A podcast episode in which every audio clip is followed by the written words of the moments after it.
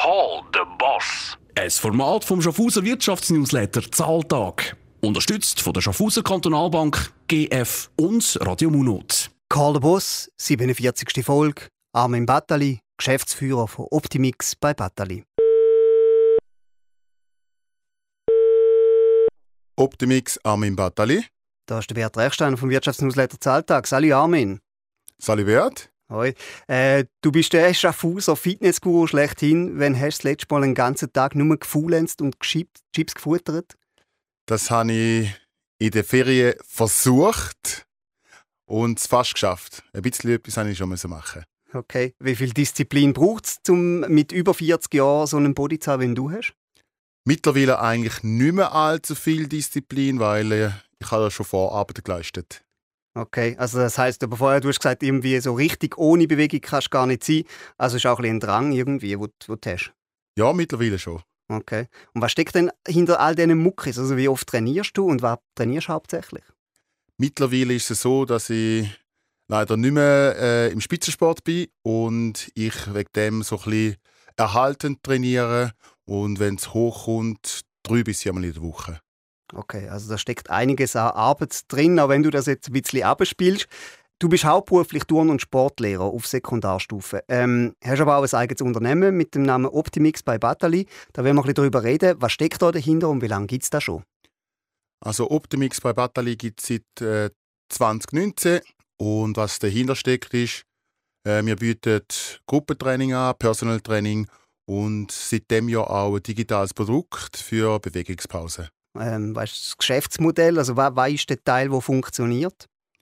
Im Moment funktioniert das Gruppentraining und das Personal Training sehr gut. Okay, jetzt hast du aber gesagt, es gibt auch noch die, die Online-Komponente. Da frage ich mich ein bisschen, da gibt es ja schon gibt so viel riesige Konkurrenz. Also ich meine, wenn ich alle die Fitness-Tutorials denke, die es auf YouTube gibt, ist das wirklich etwas, wo du glaubst, das bringst zum Laufen?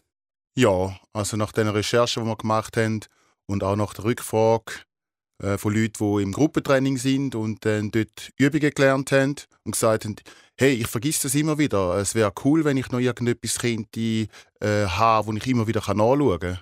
Ich denke schon.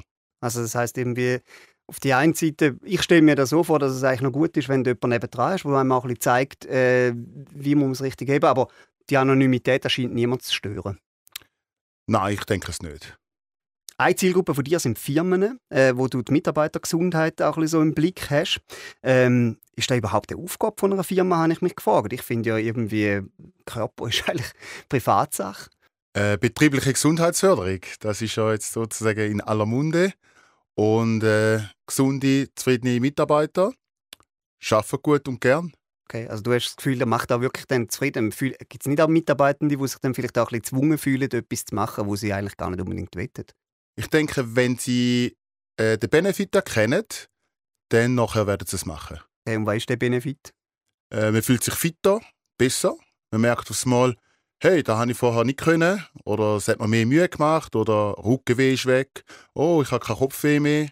Keine Ausstrahlungen von der Nackenmuskulatur her oder so. Ja, ich denke, dann kommt das schon. Was bringt äh, Bewegungspause am Arbeitsplatz? Das ist ja eigentlich so ein das Wichtigste, wo man dann irgendwie sich Zeit nimmt und mal fünf Minuten Übungen macht, oder? Das ist jetzt bei unserem Produkt äh, nicht ganz so, dass es fünf Minuten sind, weil wir wollen äh, die Mitarbeiter auch nicht zu fest aus dem Arbeitsflow rausnehmen. Das heisst, es sind ganz kurze Pausen und äh, wir merken halt schon, ah, jetzt kann ich wieder besser bewegen, weil man hat eher Tendenz, in einer Position sitzen zu bleiben und einfach zu verharren und gar nicht merken, dass man sich gar nicht mehr bewegt. Mhm, wo man dann vielleicht sich auch mal ein bisschen verspannt. Jetzt können uns die Leute nur zuhören, aber nicht zuschauen. Trotzdem, äh, welche Übung ist am hilfreichsten? Kannst du das mal so ein bisschen beschreiben? Also da kann ich nicht eine rausnehmen, sondern wenn wir jetzt das auf eine beschränken, dann müsste man irgendein Kombo machen. Mhm. Und auf was schaust du Also auf den geraden Rücken wahrscheinlich und Bauchmuskulatur anspannen, aufrecht sitzen, Schultern zurück. Sich vorstellen, man hat einen Faden am, am Kopf angemacht, wo einem so leicht gegen zieht. Dann kann man natürlich auch den Arbeitsplatz richtig einstellen. Also es gibt diverse Sachen. Man, man muss natürlich auch mal aufstehen, irgendwo anlaufen oder so. Eben, du hast gesagt, den Arbeitsplatz einrichten, das ist auch so eine Wissenschaft für sich.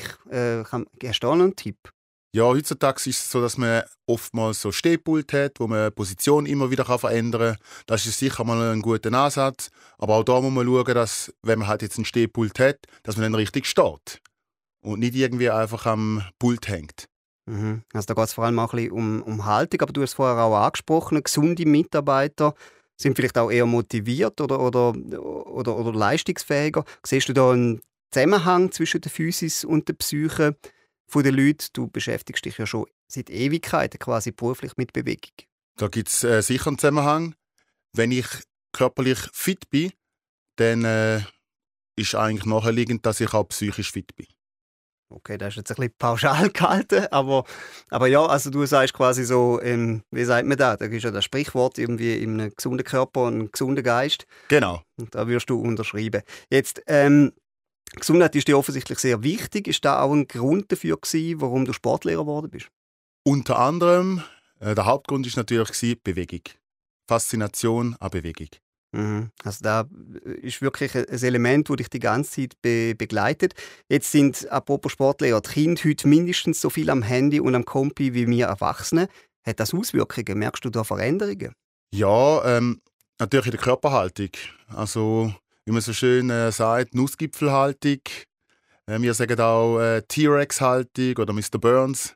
Ja, da merkt man sicher, oder auch das Tragen von äh, Rucksäcken und so, dass da äh, die Haltung nicht stimmt. Ja. Mhm, dass sie so ein bisschen Buckel überkommen früher. Genau. Was kann man da dagegen machen? Oder, oder tust du das berücksichtigen im Unterricht? Ja, im Unterricht kann ich das berücksichtigen. Man kann die Schüler darauf aufmerksam machen und ihnen auch äh, kleine Übungen mitgeben für die Hai. Was mich noch wundert, hast du auch, also gibt es auch Unterschiede jetzt so im, im Zeitverlauf, was die Bewegungsfreude der Jungen anbelangt? Das ist unterschiedlich. Es hat sich sicher verändert, aber es, ja, man kann sagen, man muss sie vielleicht ein bisschen mehr motivieren, ihnen aufzeigen, dass Bewegung gut ist und dann kommt das schon. Bist du eher streng als Lehrer? Das müssen andere beurteilen. Ich selber finde ich nicht. Okay, schauen wir mal, was die Schülerinnen und Schüler sagen nach dem Interview. Zum Schluss habe ich noch drei Fragen mit, mit der Bitte um eine kurze Antwort, Armin. Wann bist du das letzte Mal Bob gefahren? Du bist ja Nationalmannschaftsmitglied im Bobfahren in der Schweiz. Das war ca. 2014. Okay, vermissest du da nicht den, den Nervenkitzel? Doch, ab und zu schon. Glaube ich, weil das ist glaub, ziemlich spektakulär, dort reinzuhocken. Äh, zweite Frage, wie schnell bist du heute über 100 Meter, so als ehemaliger Topsprinter? Das weiß ich nicht. Ich habe schon ewig keine 100 Meter mehr gemacht. Und was war die beste Zeit? Äh, 10,71. Okay, das ist wirklich richtig, richtig schnell. Und noch äh, ein bisschen zur Beruhigung der Durchschnittssportler. Wo ist deine Schwachstelle? Also wo zwickt es bei dir? Weil du siehst immer so fit und munter aus. Ein bisschen im Rücken, ein bisschen in den Hüften.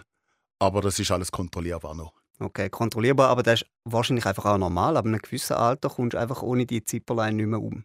Denke ich auch. Gut, Armin, ich danke dir vielmals, hast du dir Zeit genommen, hast das spannend gefunden. Ich wünsche dir viel Erfolg und eine gute Zeit. Mach's gut. Tschüss. Danke. Ciao, Beat. Call the Boss. Ein Format vom Schaffhauser Wirtschaftsnewsletter Zahltag. Unterstützt von der Schaffhauser Kantonalbank, GF und Radio Munot.